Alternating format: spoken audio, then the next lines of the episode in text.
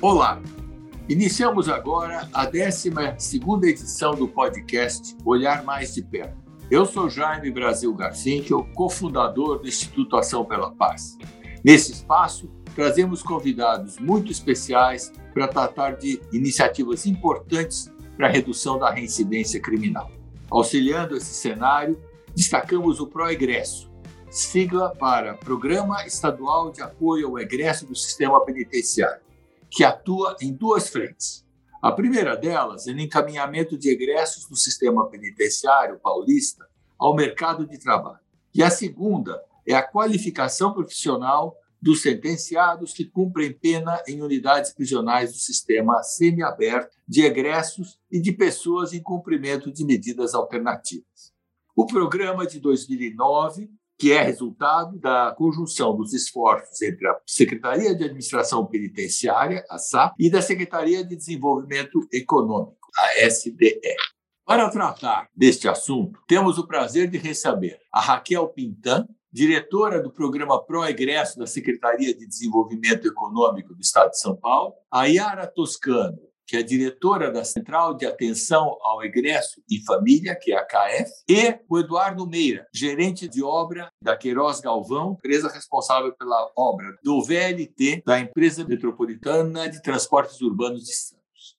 Inicialmente, vou conversar com a Raquel.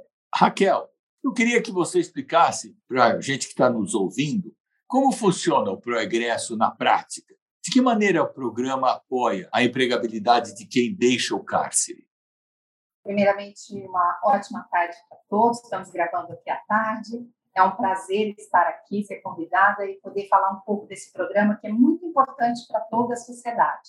A Secretaria de Desenvolvimento Econômico, ela tem vários programas e um deles é o Proegresso. Nós fazemos o atendimento dos egressos do sistema prisional encaminhamos para vagas e orientamos a respeito de comportamento, documentação, várias outras questões de orientações profissionais, além de cursos profissionalizantes. E nós fazemos isso tudo em conjunto com a SAP, mais especificamente com o CAF. Nós fizemos até um fluxo de trabalho unificado para que todos os egressos que queiram trabalhar passem pelo cadastramento através do CAF e sejam encaminhados para a secretaria, para o Proegresso, para serem enviados para os processos seletivos e aí conseguir tão sonhado trabalho e a dignidade, né? De volta, um pouquinho dessa dignidade que é muito perdida no cárcere.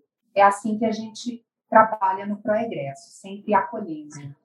E, como é que vocês fazem para encontrar a pessoa adequada para vagas oferecidas? Você conta com alguma ajuda de alguma organização?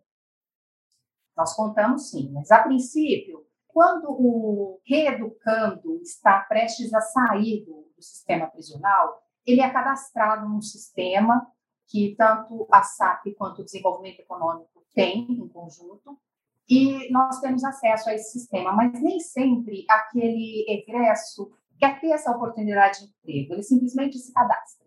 Então, nós usamos uma listagem que nós fazemos a parte do sistema, que é de egressos que realmente nos procuram, ligam toda semana, colocam seus sentimentos à tona, falam das, dos seus familiares, a gente acaba se envolvendo com eles, sabendo de como está toda a situação familiar, e diante dessa necessidade dessa pessoa e, e esse que eu quero trabalhar, nós listamos essas pessoas e encaminhamos para as vagas que nós recebemos das empresas. E uma instituição que é muito assim importante para nós, que nos auxilia muito, faz um trabalho de desenvolvimento com todos os egressos que passam por lá, é o Instituto Recomeçar do Leonardo Precioso. É um instituto que é, abraça essa causa junto com a gente. É, é bacana você saber que existem tantos egressos que estão querendo se encaminhar para uma nova vida. E esses serão bons funcionários, com certeza, que vão dar muito valor àquele trabalho. Por outro lado, a gente tem um outro grande problema que eu acho interessante conversar sobre ele, que é como atrair o empresariado para que contrate os egressos. Hoje nós estamos um país com 12 milhões de desempregados, então eu já imagino as respostas que vocês recebem. Como é que vocês fazem para atrair esse empresariado para essa causa? Olha, nós temos empresas parceiras, mas uma quantidade muito pequena, porque normalmente o preconceito ele vem assim batendo na porta dessa empresa e ela não abre.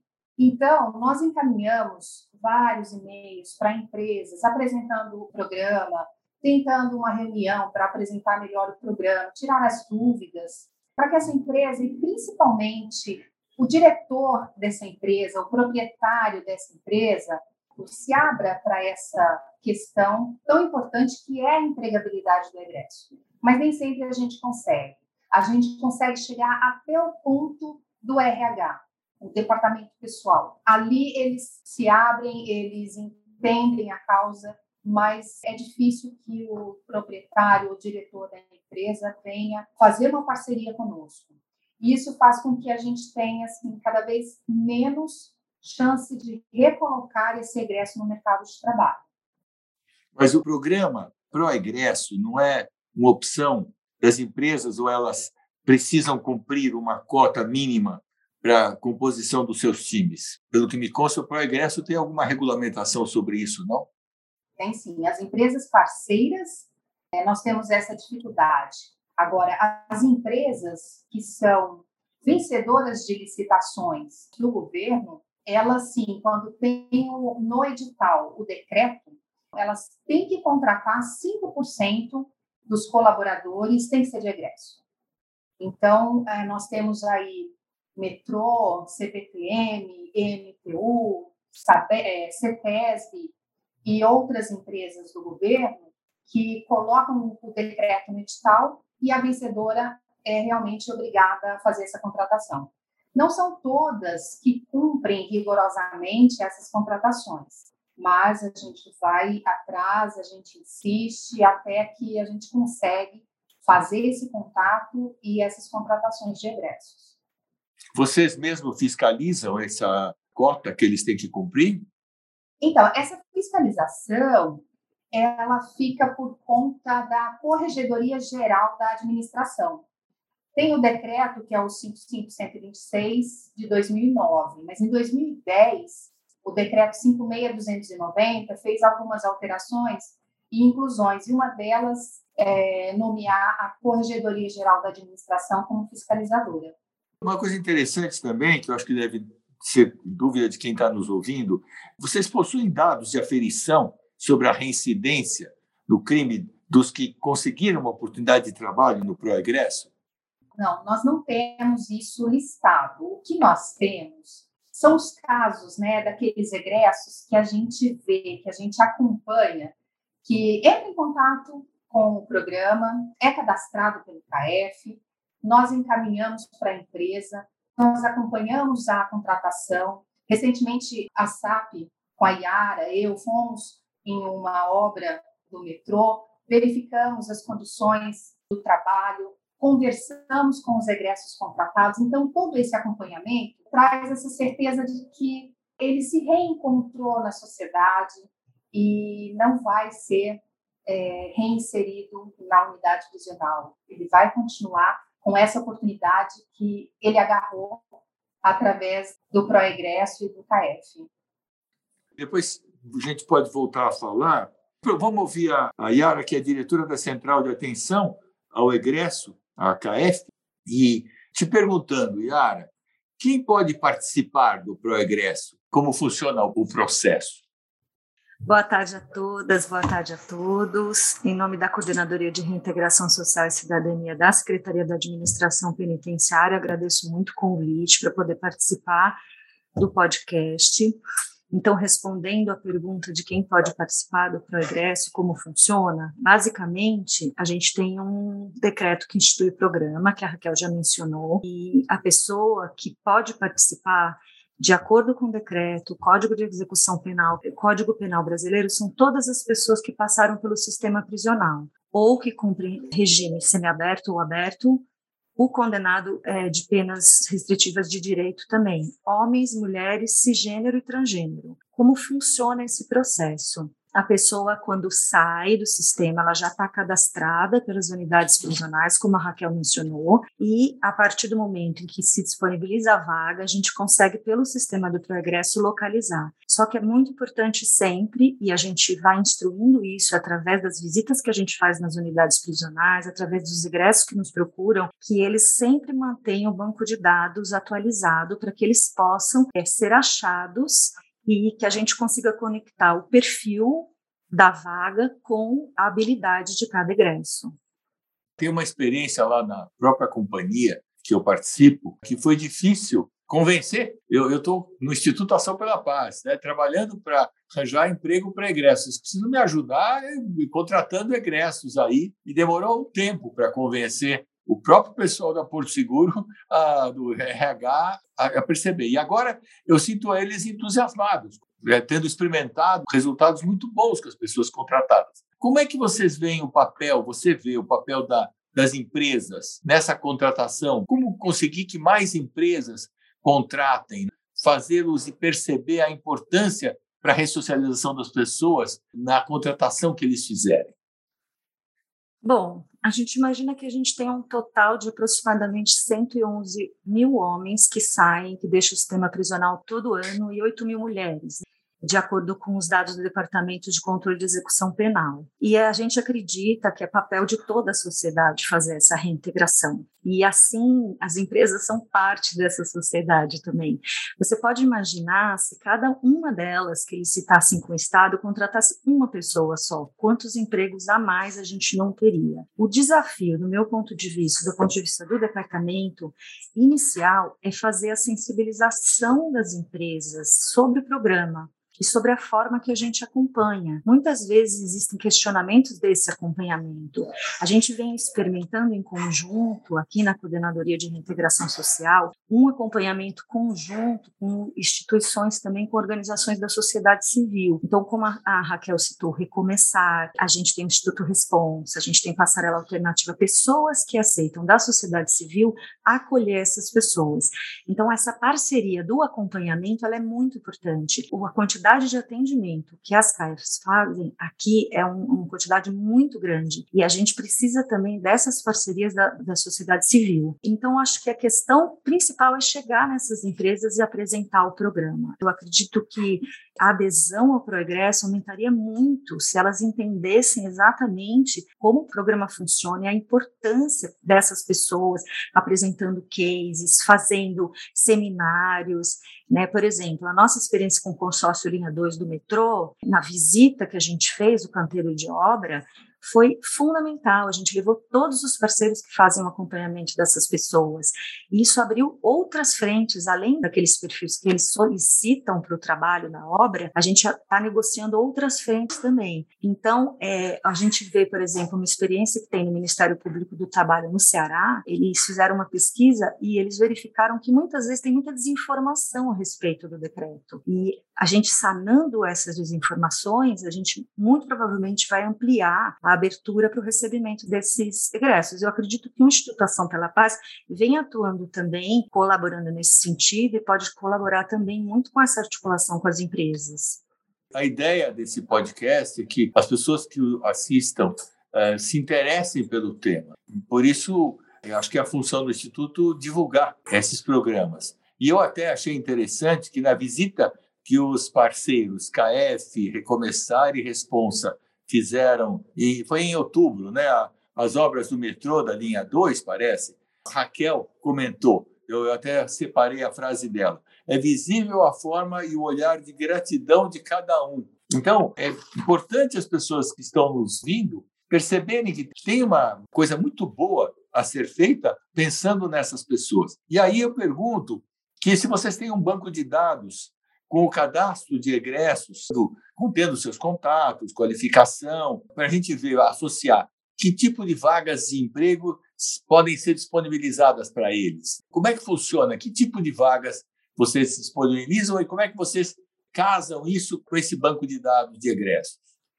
Então, geralmente, a gente opera de acordo com o perfil que a empresa necessita. É, o maior quantitativo, no geral, das vagas disponibilizadas é vaga de menor qualificação, mas não precisa ser assim, porque a gente também tem egresso cadastrado com ensino médio completo, mulheres, homens, a gente tem com, com cursos que foram realizados dentro de unidade prisional e que a gente pode também ampliar a qualificação, inclusive, para inserção no mercado de trabalho. Acho que é uma questão muito mais da gente poder fazer essa conexão mesmo, explicar, sensibilizar e conectar que é oferecido com os cursos que foram realizados dentro da unidade e ofertar também essas vagas. Existe sim o cadastro, é registrado a habilidade da pessoa nesse cadastro, mas geralmente os perfis ainda não são de uma qualificação maior, eles não são tão amplos. E eu acho que nesse processo de sensibilização, a gente tem sim, a gente acompanha em alguns programas que são nossos da CRSC, pessoas e grupos específicos, por exemplo, que já foram muito qualificados dentro e fora da unidade prisional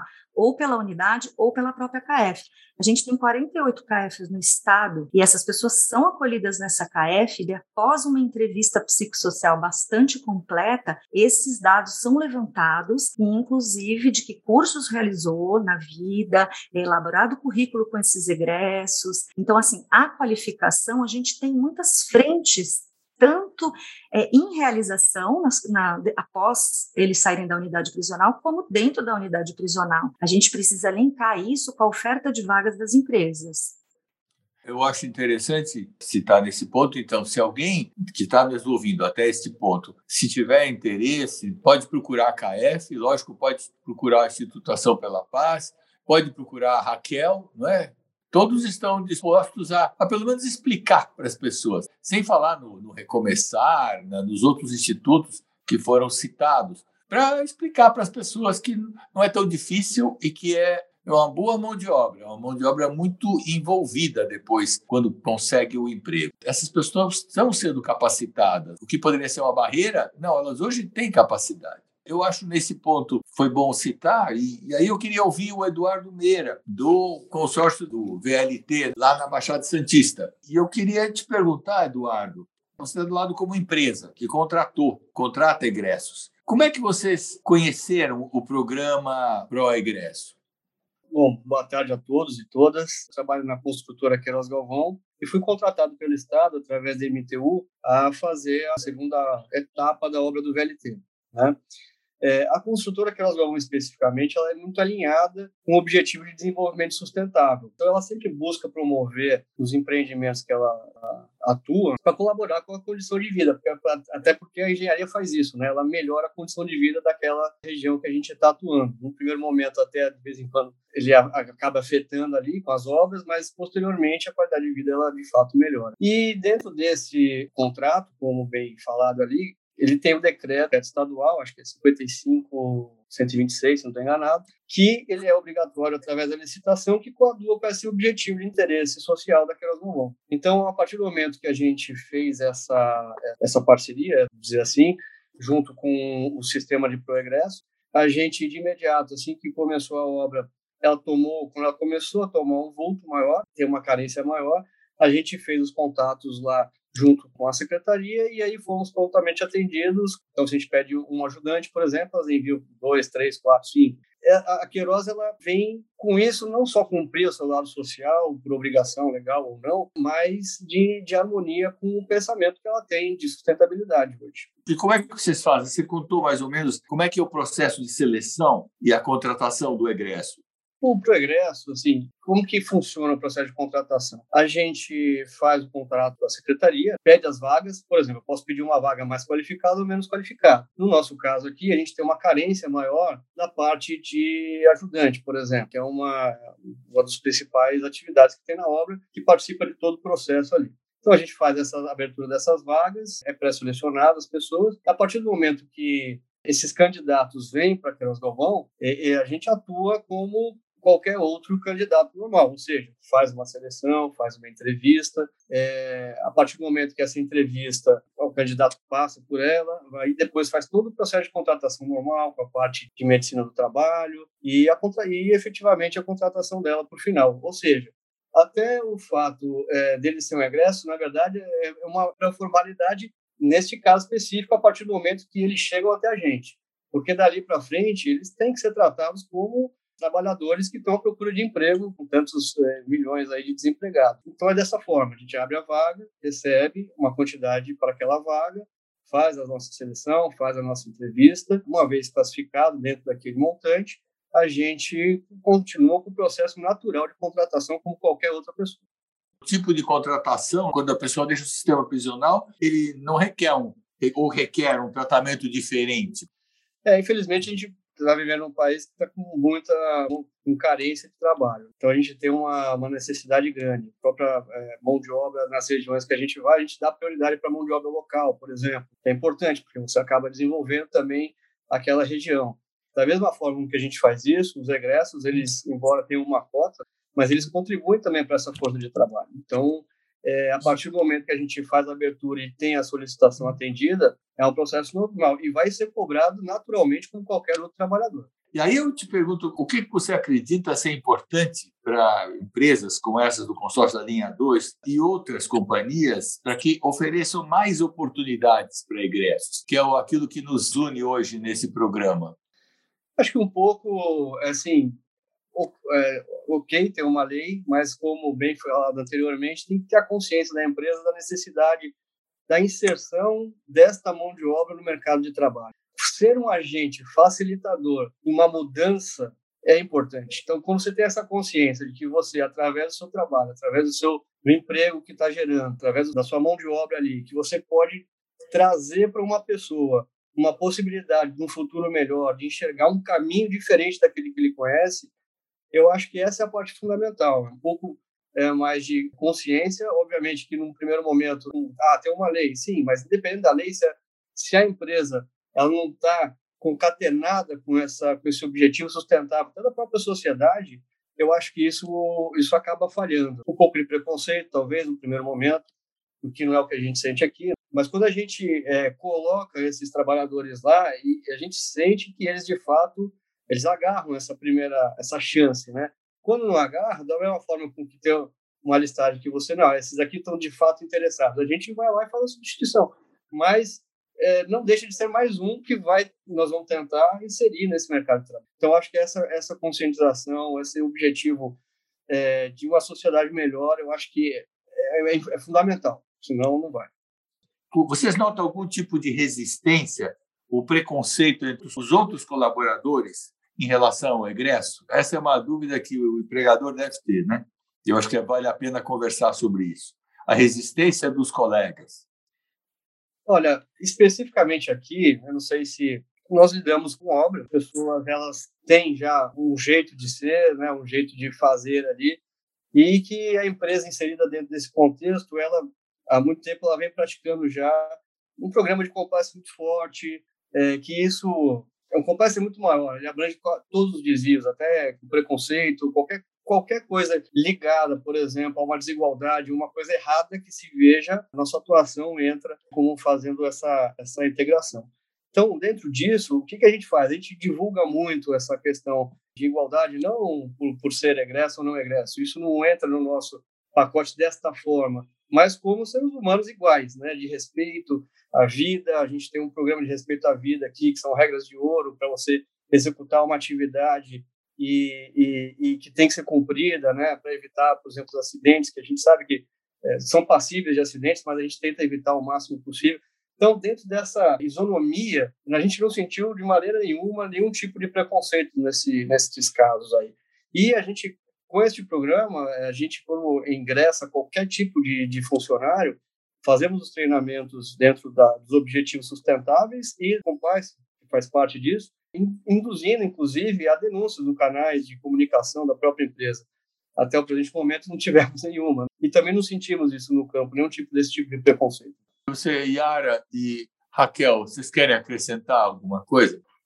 Eu já tive é, dois casos um deles, numa empresa que o próprio egresso começou a comentar que ele era egresso, que ele tinha feito, e aí ele comentava e ainda apontava o outro egresso, colega, ah, nós pegamos cadeia juntos, e nós tivemos que conversar com eles, um a um, tanto a empresa como nós do Proegresso, conversamos com eles, porque na medida que ele vai se expondo e não conhece os colegas que estão ali, e eu falo para eles: se acontece alguma coisa lá dentro, a primeira pessoa a ser apontada são vocês, infelizmente, porque a, ele perde a credibilidade. Ninguém acredita mais naquela pessoa até que ele prove o contrário. E, em contrapartida, teve também uma outra empresa, os, os companheiros de, de trabalho descobriram que ele era um egresso e foram lá conversar com ele. E ele ficou assim muito chateado e não queria é, que soubessem que ele era egresso. Aí tivemos também a conversa com ele, a engenheira da obra conversou, ele queria sair de lá, mas no fim ele entendeu que isso poderia acontecer, né? É natural acontecer. E ele acabou ficando, continua na empresa muito bem, trabalha muito bem, é, recebe elogios, mas foram dois casos assim distintos e que acontecem mesmo, porque as pessoas conversam entre si, contando um pouquinho ali da sua vida para um, o outro comenta com o outro e aí vai, né? Eu queria falar uma coisa, Jaime, é, inclusive para o Eduardo, não aconteceu exatamente com os egressos que vocês têm lá na, na Queiroz Galvão, mas cada vez que a gente entra em contato com um egresso e fala para ele: temos uma vaga, posso te encaminhar para o processo seletivo? Eles se emocionam e muitas vezes nos emociona também. E depois, quando ele passa por esse processo seletivo e ele é aprovado e contratado, vocês não sabem a satisfação desse egresso, a satisfação com que ele demonstra isso. É, tem muitos que a gente liga para falar: ah, você foi aprovado. Ele chora, ele não consegue nem agradecer, tanto que ele chora, porque é uma oportunidade que ele espera há muito tempo. Ficou preso há muito tempo e espera essa oportunidade. Então, se cada empresa percebesse o tanto que ela está fazendo bem, mas para aquele egresso que ficou preso, pagou a sua dívida com a sociedade, tem a oportunidade de uma segunda chance, porque todos nós temos, e a família dele também. E se aquele egresso está empregado, está sustentando a sua família, não precisa mais fazer coisas erradas, a sociedade também ganha com isso. Sem contar o empresário, que tem aquele trabalhador com total capacidade, habilidade, como um trabalhador qualquer, de desenvolver o serviço que lhe é imposto e pode trabalhar normalmente. É um círculo que a gente precisa começar a trabalhar, porque há uma oportunidade de um egresso, olha quantas pessoas saem beneficiadas. E eles choram quando conseguem essa segunda chance, se emocionam e, olha, emocionam a gente também Yara, você quer completar algo? É, eu queria completar dizendo acrescentando, na verdade, o depoimento da Raquel foi muito interessante, inclusive porque é um dos casos a gente acompanhou juntas, né, Raquel? A gente vem acompanhando, porque a pessoa, quando sai da unidade prisional, ela está aprendendo a viver em liberdade, né? E o emprego é fundamental para dar essa virada assim que ela sai, porque se ela não tem essa oportunidade, fica muito mais difícil. A gente acredita que essas pessoas que, inclusive, procuram as KFs, procuram progresso, elas realmente têm desejo de mudança. As pessoas que não têm esse desejo muitas vezes não chegam até nós. Elas querem muito uma oportunidade, elas querem muito o apoio da gente para esse desenvolvimento. Então, é importante falar isso porque as pessoas às vezes têm, inclusive, uma fantasia de quem são essas pessoas. Essas pessoas tiveram uma vida na prisão que é muito diferente do que ela vai encarar aqui fora, e ela está nesse processo de aprendizado que a gente vem fazendo um acompanhamento conjunto. Por isso, o acompanhamento conjunto é tão importante. Mas acreditem, quem está procurando a gente quer realmente uma oportunidade.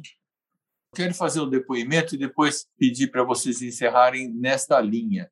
Na minha visão, quero falar para outros empresários que estejam nos ouvindo. Lógico que há um grande é, contingente de gente procurando trabalho. É, hoje a situação no Brasil está muito desequilibrada nesse aspecto. Mas, se a gente incluir nesse contingente egressos prisionais e encarar isso sem uh, preconceito, a gente vai incluir pessoas que, como vocês falaram, se emocionam, dão muito valor ao seu trabalho, vão exercer esse trabalho, nós temos experiência, com muito amor. Então, isso é uma vantagem enorme para quem vai contratar. Então, essa é a minha visão, é a minha mensagem para quem nos ouve. E eu queria pedir para vocês colocarem a, a mensagem de vocês, começando pelo Eduardo o pessoal completando a fala anterior, acho que depois que uma vez que pega a vaga, é a questão da igualdade. É eliminar os preconceitos dos dois lados, porque às vezes ele fica com aquela negócio dentro dele e fala, tem que sair, tem que ir para frente, né? Você tem que ensinar o cara a ter uma, uma visão futura. Então, acho que essa igualdade que é a palavra ali que eu tiro da conversa anterior. E com relação a, a essa parte de contratação, eu acho assim que trabalho, né? Se a gente tem a consciência, é só olhar para o nosso lado, para nossa volta, para qualquer pessoa, o trabalho ele tira as pessoas da inércia, tira a pessoa do ostracismo, daqueles pensamentos negativos. Às vezes a gente mesmo tá ali, pô, tá, tá, dando tudo errado. Aí você vai começa a trabalhar, tá tudo certo. Então vamos para frente, né? Então, é, quando você traz isso na vida de uma pessoa que talvez não tenha tido essa oportunidade, eu acho que você eleva a autoestima da pessoa, você valoriza o ser humano. Então a empresa que tem isso como valor, como valorização do ser humano, da pessoa, obviamente que cada empresa tem o seu o seu objetivo de executar uma obra, então fazer uma mídia ou fazer qualquer coisa. Mas o, o fato é o seguinte: você empregar, dar é, um ofício àquela pessoa, isso melhora, agrega a sociedade como um todo. Todo mundo reclama da sociedade, que está tudo errado, mas a gente tem que trazer as oportunidades para a sociedade melhorar também. Então, o recado para as outras empresas é que, é que tragam esse, esse, essa possibilidade, uma vez elas entendendo, né, com essa consciência de não só estar tá colocando o ingresso lá, mas de estar tá melhorando o nosso entorno, nossa sociedade como um todo. Trazer o convívio dessa pessoa para o convívio social, da cidadania, da ressocialização, isso vai tornar a nossa sociedade melhor, o Brasil melhor, né? que é o que está todo mundo querendo hoje em dia. Então, isso faz parte de um contexto maior, muito maior. Raquel, você quer falar? Quero sim. Eu gostaria de falar que o PCD precisa de trabalho, é, o pai de família precisa de trabalho, a mãe de família precisa de trabalho, o adolescente também precisa para não ficar não cair na tentação das drogas, do crime, mas o egresso que sabe-se lá o porquê ele foi preso, mas quando ele sai e ele procura ajuda, é uma pessoa que merece ter uma mão estendida para ele agarrar. É uma pessoa que merece uma segunda chance. Ele errou, nós todos erramos. Ele pagou pelo erro e agora merece uma segunda chance. Então, se as empresas pensarem um pouquinho, ele é uma pessoa com habilidades, capacidades e pode sim fazer parte do quadro de funcionários de qualquer empresa. É um apelo que eu faço para as empresas. Nós estamos aqui para auxiliar no que for possível e no que for merecedor, tanto para a empresa quanto para o egresso. Contratem egressos, porque, olha, eles dão muito valor à segunda chance, à oportunidade que a empresa dá para eles. Yara? Minha mensagem vai muito nessa direção para as empresas que deem abertura para conhecer o programa. O passo inicial é conheçam o programa, tirem todas as dúvidas, conheçam os cases que a gente tem é, nesses anos todos de execução do programa Progresso. Eu acho que esse é o primeiro passo, é a sensibilização, a informação, e aí, daí por diante, eu tenho certeza que a gente vai ter algumas empresas aí que vão estar se juntando a nós e as outras que já estão né, dando essa oportunidade fechando essa nossa conversa, quero então dar esse convite para que quem estiver nos ouvindo, tiver vontade de precisar de alguma ajuda, né? me atrevo a colocar a, a, a sugestão de que procurem a KF, a diretoria do Proegresso, ou o meu amigo Eduardo, que mostrou tanta capacidade humana de compreender o problema e, tem a vivência. Alguém, e nós, evidentemente, do Instituto Ação pela Paz, também pelo nosso entusiasmo pela ideia. E quero agradecer, então, a presença da Yara, do Eduardo e da Raquel, que estiveram nesse episódio, e a todos que nos assistem, para que mais pessoas se conscientizem da necessidade de quebrar a barreira que nós tentamos colocar hoje nessa conversa. Buscar segunda chance para quem procura. Agora me dirigindo exclusivamente para quem está nos ouvindo por meio das plataformas de streaming Spotify, Deezer ou YouTube. É, obrigado pela audiência. O papel desse podcast é trazer detalhes importantes sobre os assuntos que envolvem o tema que trabalhamos. E se você se identifica com esse conteúdo, nos ajude a divulgá-lo, compartilhando com seus conhecidos. Vamos espalhar cada vez mais essa mensagem. Aproveito, você que nos ouve, acesse o site do Instituto Ação pela Paz no endereço www.açãopelapaz.org.br, sem acento e sem cedilha, e confira esse e outros conteúdos dos podcasts anteriores. Além disso, busque Ação pela Paz no Facebook, no Instagram e LinkedIn e fique por dentro das nossas novidades. E para encerrar esse episódio, eu lembro, como de costume, o slogan que fecha todas as vezes que falamos aqui no podcast. A paz de todos é a sua paz. Obrigado a todos.